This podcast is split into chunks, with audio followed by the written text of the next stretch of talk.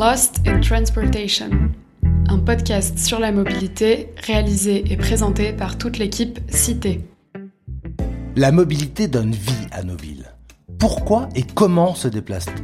Comment les pratiques de mobilité changent-elles avec la ville et la ville avec les nouvelles mobilités? Cela fait aujourd'hui 20 ans que Cité aborde ces différentes questions grâce aux outils de la recherche en sciences sociales.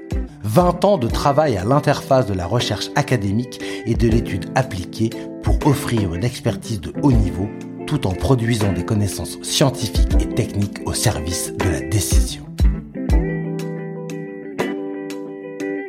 Alors pour l'occasion, nous vous proposons un épisode hors série et immersif de Lost in Transportation. 2002-2022, le changement, c'était maintenant.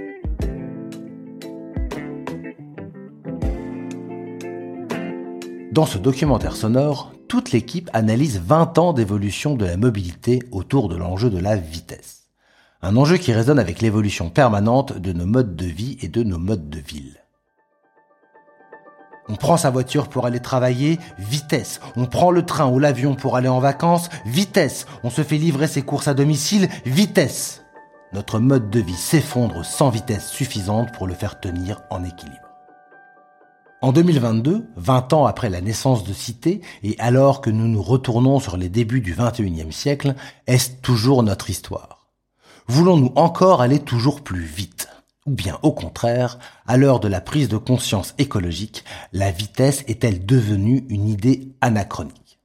Il faudrait alors bien accélérer, mais en marche arrière. Réduire les déplacements, brider les voitures, les remplacer par des vélos, supprimer les avions si l'on va moins vite, ne serait-ce pas aussi pour récupérer un temps perdu? Pour partager nos interrogations de ce qui irait aussi vite, plus vite ou moins vite qu'il y a 20 ans, nous sommes partis en quête de témoignages d'hommes et de femmes en France et en Suisse qui ont vécu ces changements.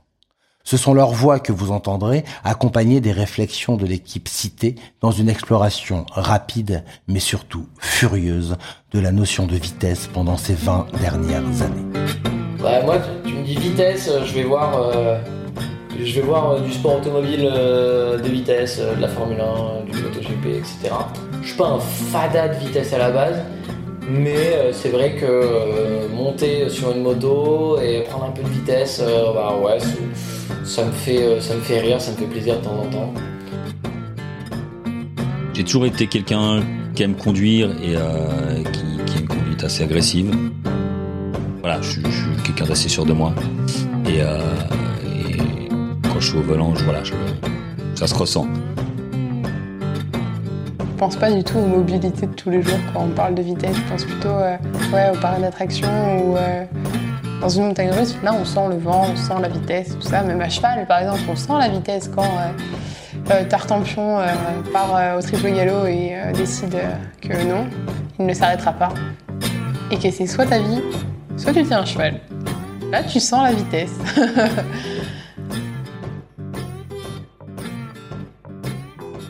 Bertrand, Sébastien et Léa font partie des personnes que nous avons rencontrées et interrogées dans leur environnement quotidien. Parler de l'évolution de leur mode de vie commence souvent par parler de l'endroit où ils habitent. Vivent-ils aujourd'hui au même endroit et de la même façon qu'il y a 20 ans? Dans un village au nord de l'Aveyron, nous avons rencontré Paulette. Il y a 20 ans, elle était agricultrice. Et aujourd'hui, en 2022, Paulette a 71 ans et a pris sa retraite. Alors on est dans la commune de Florentin-la-Capelle, euh, un petit village, un hameau je dirais. On est une dizaine d'habitants. J'étais toujours au même endroit. J'étais bon, en activité. On avait des, moutons à ce moment-là. On faisait des agneaux sous la mer, des, brebis viande. moi, moi j'ai pas bougé. Je suis né ici. J'ai pas j'ai jamais bougé finalement. Je suis jamais allé ni travailler ailleurs. Mais je suis ancré dans le sol.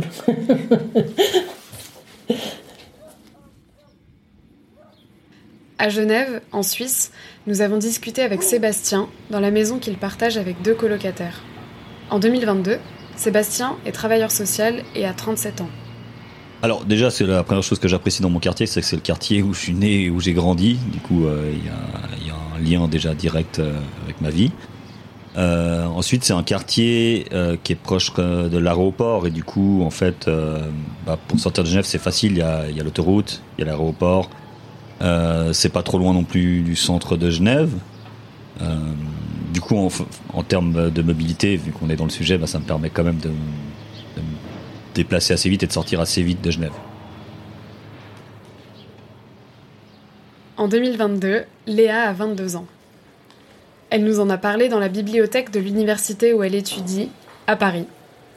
J'habite dans, euh, donc, à Savigny-sur-Orge, c'est la deuxième plus grande commune de l'Essonne, mais euh, qui est euh, essentiellement euh, pavillonnaire. Moi j'habite sur un secteur assez calme, au niveau du plateau, où on va dire c'est plutôt des classes moyennes qui vivent. assez agréable, donc on a tous des maisons plus ou moins grandes avec des jardins suffisants, disons. J'ai toujours vécu dans cette ville. Depuis Paris, vous entendrez aussi Bertrand. En 2002, Bertrand avait 10 ans. Aujourd'hui, il en a 30. Euh, bah là, on est, euh, donc on est chez moi dans une grande colocation de quatre chambres euh, que je, donc je partage avec trois autres personnes. On est dans le quartier de Bercy, juste à côté de la gare. Vivre à Paris, c'est la, la fameuse fast life. Il n'y a, a pas une seconde de répit pour les gens qui se déplacent à Paris. On, voit la différence entre euh, la personne qui se déplace pour aller faire une course ou pour aller au travail versus la, la personne qui est avec sa valise parce qu'elle est en vacances à Paris.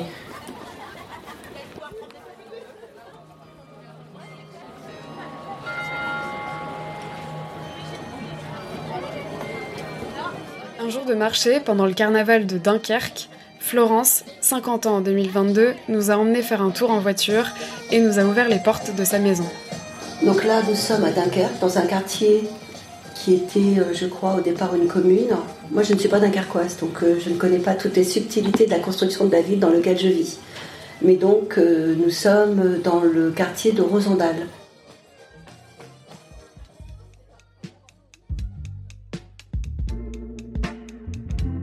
Comment choisit-on son lieu de vie? Quand on a le choix, qu'est-ce qui nous pousse à vouloir vivre en ville ou à la campagne?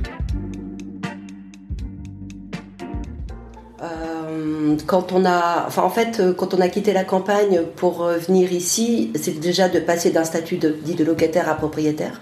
On voulait acheter une maison et on a fait volontairement le choix à une époque où tout le monde faisait l'inverse de nous, à savoir de ne pas acheter là où nous étions, c'est-à-dire d'avoir euh, le carré de 500 mètres carrés de pelouse, sa petite maison neuve.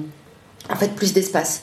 Nous, on a vraiment décidé euh, d'acheter en ville. Ça voulait donc dire de faire le choix d'avoir moins grand. On avait des enfants en bas âge qui rentraient, euh, notre deuxième rentrait à l'école euh, maternelle, donc il n'y avait plus de nourrice. Euh, de faire que, même vis-à-vis des enfants pour leurs activités, la route, on voyait bien, quoi, tous les mercredis, pour tout, fallait prendre la voiture. Et outre le coût économique que ça représentait à deux, ça a été vraiment un choix de se dire bon bah pour acheter, on va aller acheter sur Dunkerque, à côté de notre lieu de travail. Ça a été notre critère. Euh, et puis euh, d'être plutôt côté mer parce qu'on se disait que à défaut d'avoir un jardin, on aurait la plage et les dunes. Lorsqu'on pèse les pour et les contre, qu'on choisit de déménager, qu'est-ce qui nous pousse à privilégier les grands espaces offerts par des lieux de vie moins denses?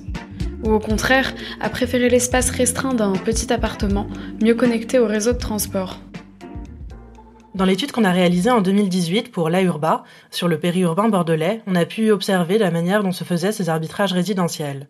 Et on a pu se demander si les aspirations périurbaines d'une bonne partie de la population, finalement, ça ne relevait pas d'un surinvestissement du domicile, de la sphère privée, par rapport à une sphère publique qui aurait pu devenir insatisfaisante pour certains. La vitesse, c'est ce qui permet de résoudre cette équation résidentielle. Les contraintes, et notamment les contraintes économiques que les ménages peuvent avoir, les amènent parfois à accepter d'aller plus loin et donc à avoir un volume de déplacement plus important pour avoir en retour une plus grande maison, pour avoir un jardin par exemple. Et dès lors qu'on se déplace plus vite, l'inconvénient principal qui est associé à ce mode de vie, eh ben, il va disparaître. On perd moins de temps pour accéder aux activités de la vie quotidienne. Au cours de l'histoire, l'accroissement des vitesses, ça a permis un éloignement des activités. C'est ce que montre par exemple le chercheur Aurélien Bigot dans sa thèse. Et inversement, cet éloignement, c'est ce qui va rendre la vitesse nécessaire. Puisqu'il y a de l'étalement urbain, la seule solution pour pouvoir accéder à tout ce qu'on fait dans la vie quotidienne et dans un temps acceptable, bah, ça va être d'accélérer. Et cette vitesse qui est donc devenue nécessaire, elle peut aussi bien être subie que choisie. On a vu que les modes de vie associés aux espaces peu denses peuvent être appréciés et combler les aspirations de certains ménages. Cette vitesse résidentielle, évidemment, elle a un coût, à la fois pour les individus et pour la collectivité. Donc un coût monétaire pour les ménages, celui de l'achat, de l'entretien et du carburant d'une voiture, le mode par excellence des espaces peu denses. On se souvient tous, par exemple, du mouvement des Gilets jaunes en 2018.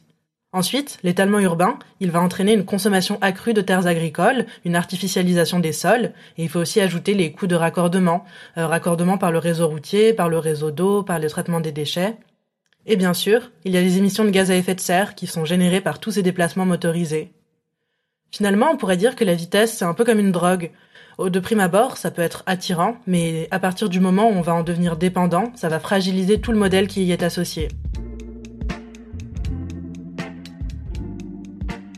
On est dépendant de la vitesse pour réduire toujours plus nos temps de déplacement.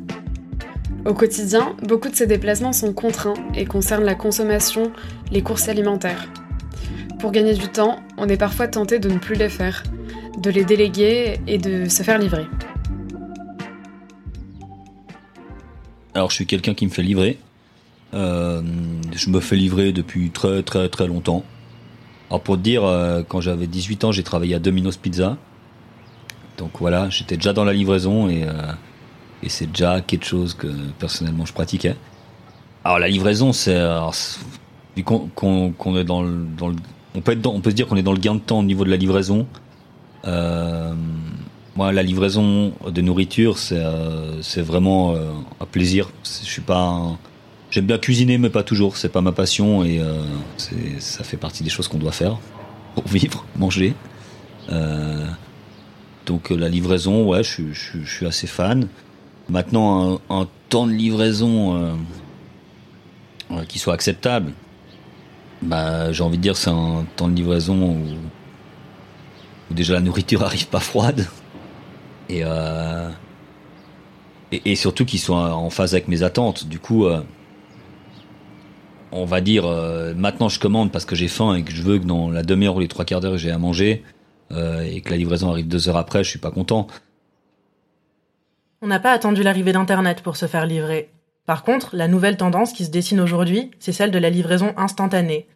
La livraison, c'est un secteur très concurrentiel, et donc pour séduire le consommateur, il ne s'agit pas seulement de lui promettre d'avoir n'importe quoi n'importe où, mais de lui proposer des délais de livraison toujours plus courts.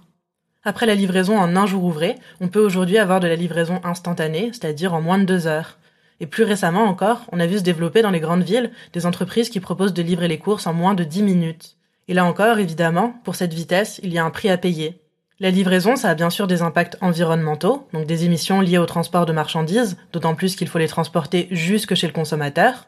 Ensuite, il y a un impact en termes d'aménagement et d'urbanisme. On va construire des immenses entrepôts en périphérie des villes, on va aménager des dark stores et des dark kitchens dans les centres-villes.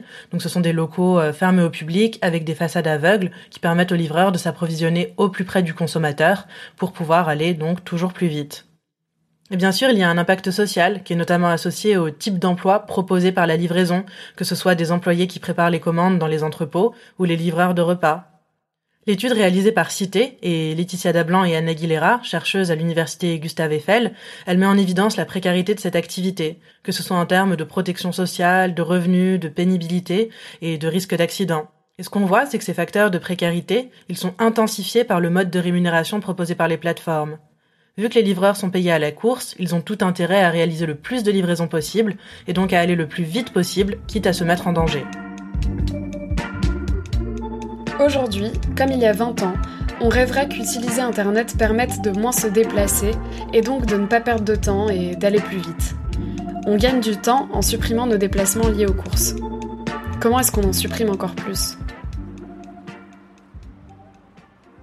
Comme j'ai 30 ans, je viens, de je viens de terminer ma première expérience professionnelle qui a duré 6 ans. Et en fait, c'est une expérience dans laquelle j'avais un peu mis ma vie sociale de côté et où clairement, euh, les, semaines, euh, les semaines de 70, 70 ou 80 heures, je les faisais un petit peu en me disant euh, ouais, c'est l'objectif l'objectif c'est de bien, bien travailler, bien réussir, etc. Là, je suis dans une optique, j'aime découvrir un petit peu d'autres aspects de la vie intéressants. Et du coup, je me dis que je vais quand même essayer de privilégier mes fins de journée et essayer de vraiment me libérer le temps et pas, euh, pas mettre le, travail euh, comme au centre de toutes mes préoccupations. Donc, euh, oui, si j'ai envie de partir du travail tôt en fin de journée parce que j'ai envie d'aller me balader, j'ai envie de profiter du soleil, j'ai envie d'aller voir des amis. Ou... Donc là, moi, je cherche des emplois et dans toutes les offres qu'on trouve, il y a 2-3 jours de télétravail par semaine. Et donc ça aussi, mine de rien, ça va quand même faciliter beaucoup de choses sur les fameux sujets administratifs euh, dont on parlait euh, tout à l'heure, l'administratif, euh, les rendez-vous médicaux, etc. Toutes ces choses-là, on pourra quand même les faire en journée quand on est chez soi en télétravail. Je pense qu'un employeur aujourd'hui réalise qu'on peut prendre une heure dans une après-midi pour aller faire un rendez-vous médical sans, sans bouleverser la réussite de, l'entreprise. Autour de moi, euh, le télétravail a été bien vu quand il n'a pas de contraintes personnelles. Autrement dit, quand tu n'as pas d'enfant en charge à gérer, les gens aiment plutôt et euh, aiment plutôt. Et ceux qui ont trouvé ça bien, ça a été ceux qui justement avaient des temps de transport que ça leur a évité. Tout ce temps gâché dans les transports leur a permis de faire autre chose pour eux. Le télétravail, être chez soi, donc avoir ce fameux rythme finalement. Ça, c'était le côté positif, en effet. Tu te lèves et tu te mets, tu te mets devant ton ordi à l'heure que tu as envie. J'ai trouvé ça formidable. Mais le généraliser, non. Je fais partie de ces gens qui trouvent que le contact humain euh, manquait. Et puis on en revient que quand même le télétravail, euh, quand t'as pas les conditions adéquates, c'est pas mon cas. J'ai des super conditions de travail mais tout le monde n'a pas mes conditions en termes d'espace, en termes d'équipement et en termes de vie de famille. Je connais beaucoup de gens pour qui les journées se sont quand même super compliquées, et notamment, euh, on va pas se mentir, quoi, beaucoup de femmes. Quand un couple était à la maison, euh, la pièce dédiée au travail a souvent été masculine en priorité. Avec la crise sanitaire de mars 2020 qui a porté un coup d'arrêt aux mobilités et fortement affecté les rythmes de vie des individus, la pratique du télétravail s'est développée de manière exponentielle. Ça a été l'occasion pour Cité de réaliser une étude pour l'ADEME sur cette nouvelle pratique. Ce dont on se rend compte, c'est que la majorité des télétravailleurs sont satisfaits de cette pratique. En effet, les avantages les plus cités sont les horaires plus souples que ça permet, l'économie en termes de temps de transport. Finalement, le télétravail, ça permet un meilleur équilibre entre la vie professionnelle et la vie personnelle. Et on peut se demander si ça ne répond pas à un besoin d'allègement des contraintes qui sont liées à des modes de vie métropolitains devenus très rapides. En termes de déplacement, le télétravail a aussi une influence. On a pu noter qu'il était associé à une baisse de la mobilité. Les jours télétravaillés, on comptabilise 69% de déplacements en moins. Ça concerne d'abord et bien sûr les déplacements pendulaires. On n'a plus besoin de sortir de chez soi pour se rendre sur son lieu de travail, mais ça concerne aussi les autres motifs de déplacement. Quand on télétravaille, on a tendance à moins se déplacer, tout motif confondu. Et on a aussi tendance à se déplacer moins loin. Ça a pour conséquence une relocalisation des activités autour du domicile. Et finalement, cette baisse de la mobilité individuelle associée au télétravail peut donner lieu à un ralentissement des modes de vie. Enfin, on peut se demander si ce temps gagné à télétravailler, donc à moins se déplacer pour se rendre au travail, va être réalloué dans d'autres déplacements. Est-ce qu'on va habiter plus loin parce qu'on télétravaille et donc accepter des déplacements plus longs quelques jours par semaine? Ou est-ce qu'au contraire, on va tout simplement utiliser ce temps gagné pour des activités de loisirs au domicile ou à l'extérieur, pour du temps libre? Et l'un des facteurs qui va jouer dans cet arbitrage, c'est le coût de l'énergie consacré au déplacement.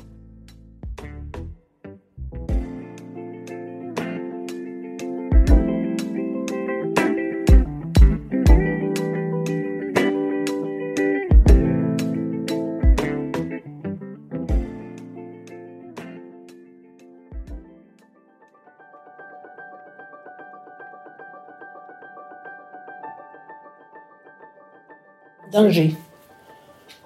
Danger. Euh, tu vois, sur les, autoroutes, par exemple, moi, je me sens pas du tout, du tout en sécurité. Je conduis pas d'abord euh, sur les autoroutes euh, ici. mais même si en étant passager, la vitesse me fait peur. La vitesse rythme nos vies, nos pratiques d'achat ou de travail. Et donc, la vitesse, c'est surtout la rapidité de déplacement offerte par les différents modes de transport. Comment cette vitesse a-t-elle évolué en 20 ans Tout au long du XXe siècle, on observe un phénomène d'augmentation des vitesses de déplacement lié à la diffusion de l'automobile dans la population. Et au tournant du XXIe siècle, euh, cette tendance tend à s'inverser. On a une sorte de plafonnement des vitesses euh, automobile dans un certain nombre de pays industrialisés, dont la France. Il y a plusieurs raisons à cela. La première raison, c'est d'abord l'augmentation de la congestion. Euh, c'est l'idée que le, véhicule automobile est en quelque sorte victime de son succès. Il y a de plus en plus de véhicules en circulation, ce qui crée de la congestion. On passe d'un monde où chaque voiture additionnelle, euh, en quelque sorte, augmentait la vitesse collective, à un monde où chaque voiture additionnelle, c'est chaque nouvelle voiture, c'est prendre le risque de ralentir euh, la vitesse de circulation de la société dans son ensemble. Euh, la seconde raison, c'est le durcissement des mesures de sécurité routière et surtout l'arrivée des radars automatiques. On estime en France que euh, entre 2002 et 2005, cette seule mesure a permis de réduire les vitesses pratiquées de 7 km heure sur les routes limitées à 90 km heure et de 4% sur l'ensemble des déplacements motorisés. Et puis la troisième raison, eh bien, c'est une sorte de congestion organisée. C'est le fait que dans les centres-villes, il y a eu une politique de réduction de l'espace alloué à la voiture, donc ce qui a créé eh bien des, sortes d'embouteillages et ce qui a permis de, réduire les, vitesses euh, automobiles pratiquées en ville. On estime par exemple à Paris que euh, sur les 20 dernières années, la vitesse automobile est passée de 17 km/h à 12 km/h.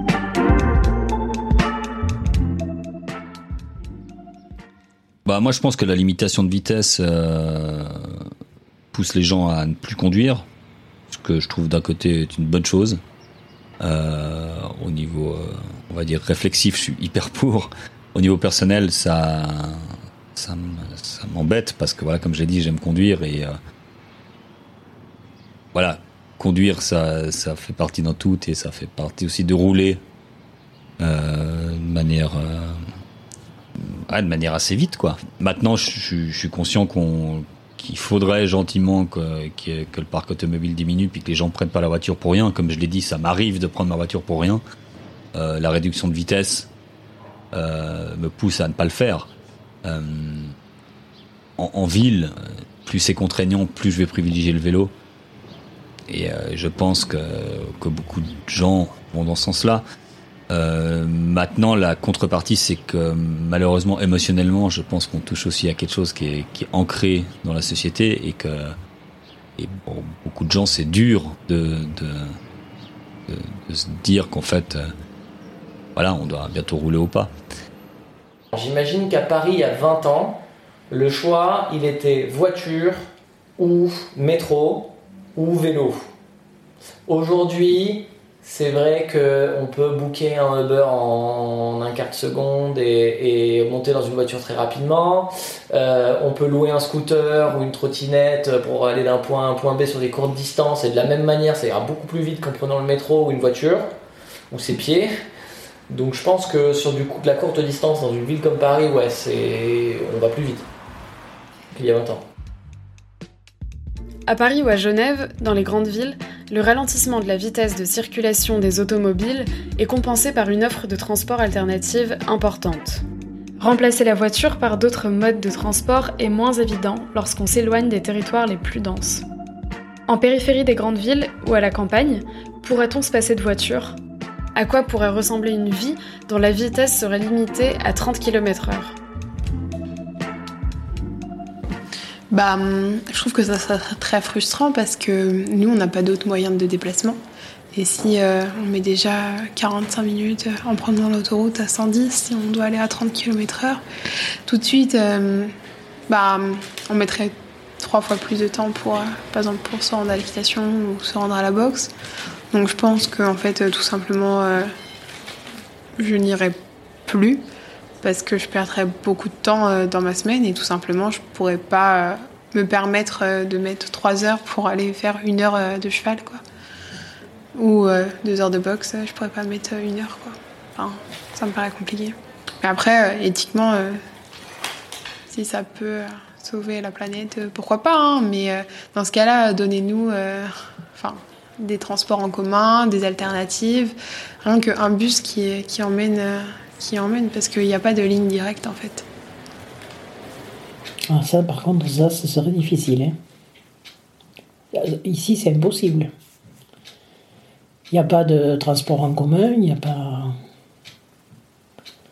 Ce serait pas possible de vivre sans voiture, puisqu'il n'y a pas de commerce, on n'a rien sous la main, donc euh, même pour faire les courses euh, les plus élémentaires, 10 km aller-retour, tu ne peux pas le faire à pied. Hein. Qui a le droit d'aller vite?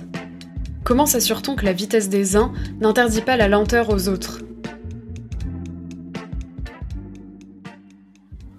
Ah, qui dit droit dit que tu as des gens qui peuvent et pas d'autres. Et moi, je suis profondément attachée à ce que chacun fasse ce qu'il veut. Mais vraiment, à partir du moment où tu commences à mettre des étiquettes, euh, si tu es du bon côté, tant mieux. Si tu es autrement, t'as plus qu'à pleurer. Mais non, quand je parle de se déplacer vite, je pense à tout ce qui est médical. Là, pour le coup, euh, d'avoir réduit, d'avoir permis à des moyens de transport d'aller de façon plus efficace, d'être plus rapide, euh, ça peut sauver des vies. Enfin, ou même.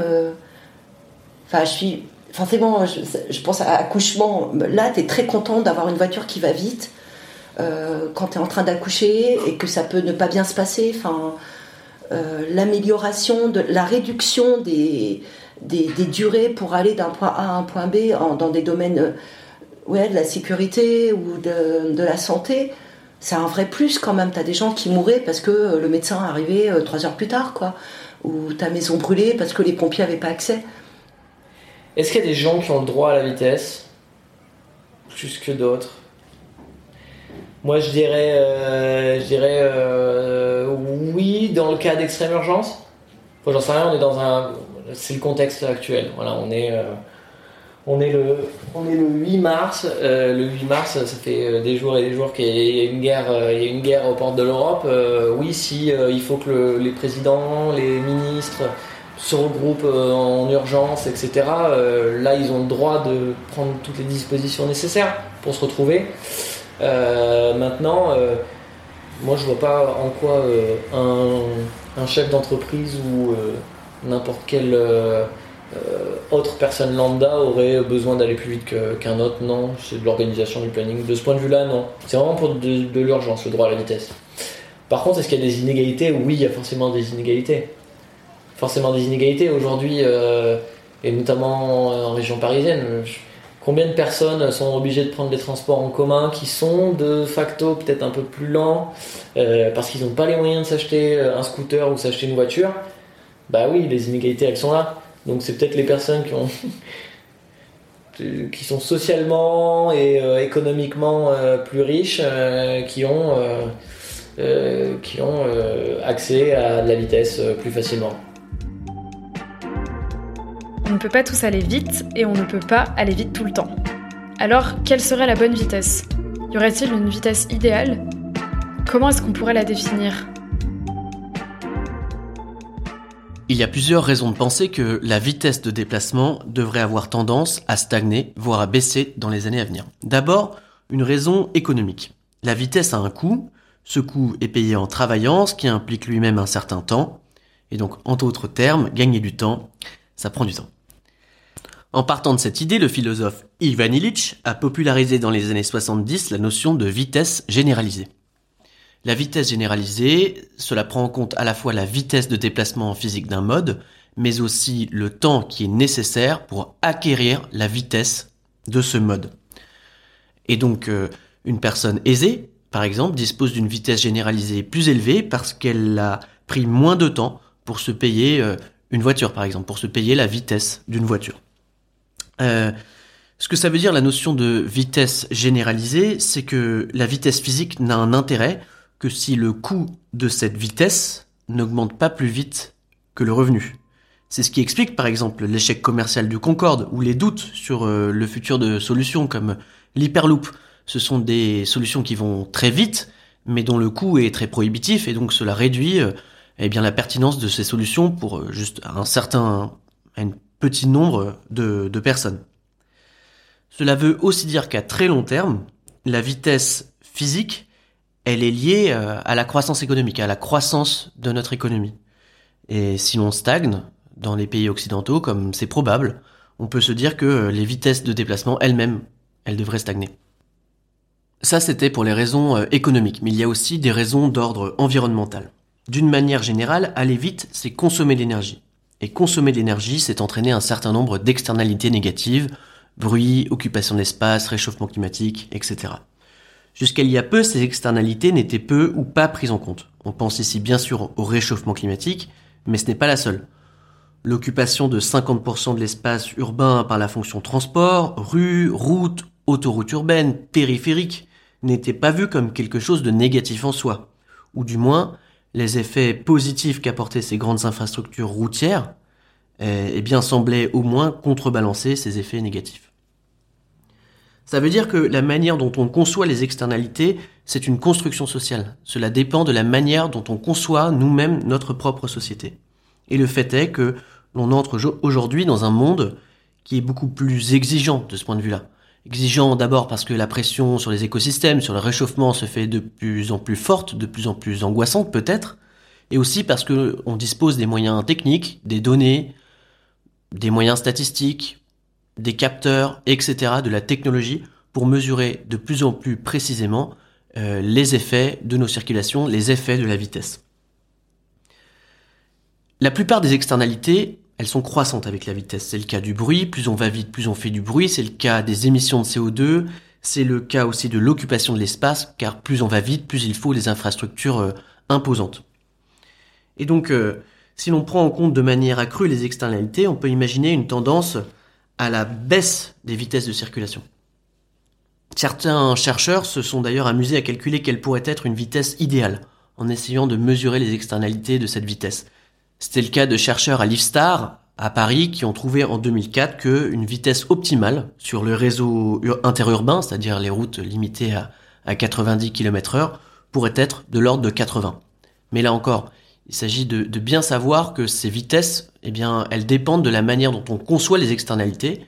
Dans un monde qui est de plus en plus exigeant, avec ses différents effets négatifs de la vitesse, qui doit aussi être de plus en plus conscient du réchauffement climatique et de ses effets, eh bien on peut s'attendre à ce que cette vitesse idéale, elle baisse à l'avenir, qu'elle soit pas de 80 mais de 70, de 60.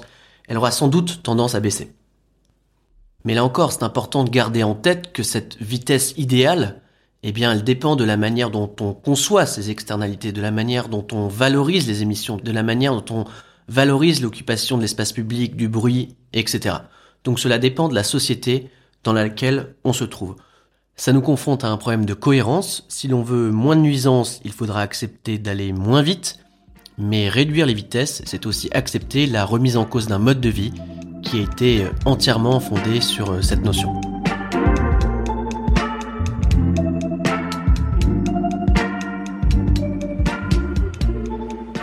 Une France sans avion, sans TGV euh, Non, c'est pas la panique.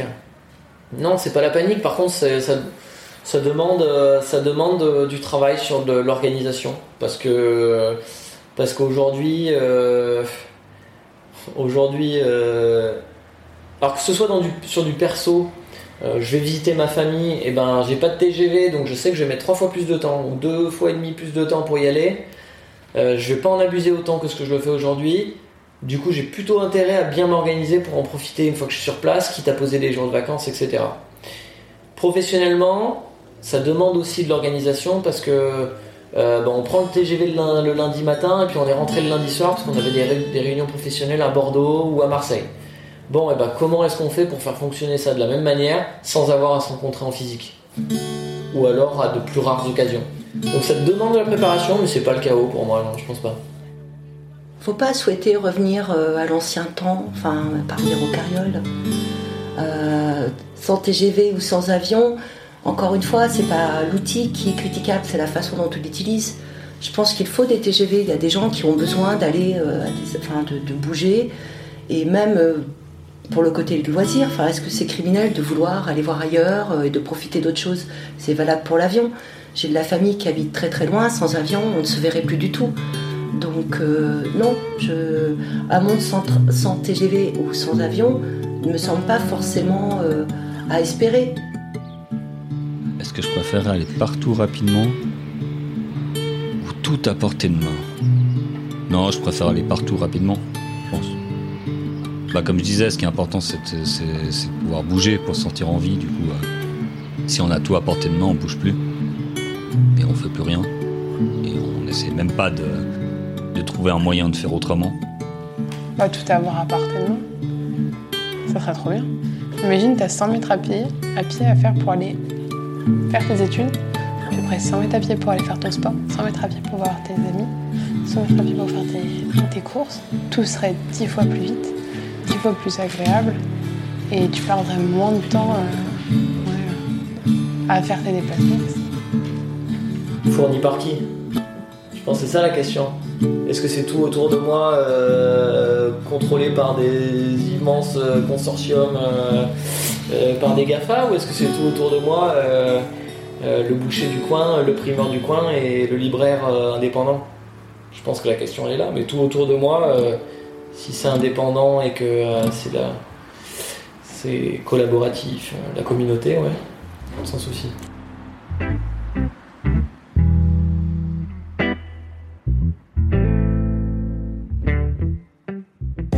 Léa, Sébastien, Paulette, Bertrand, Florence, merci d'avoir mis en lumière les 20 premières années de Cité à travers vos 20 dernières années. 2002-2022, le changement, c'était maintenant. 2022, 2102, et si le changement, c'était autrement?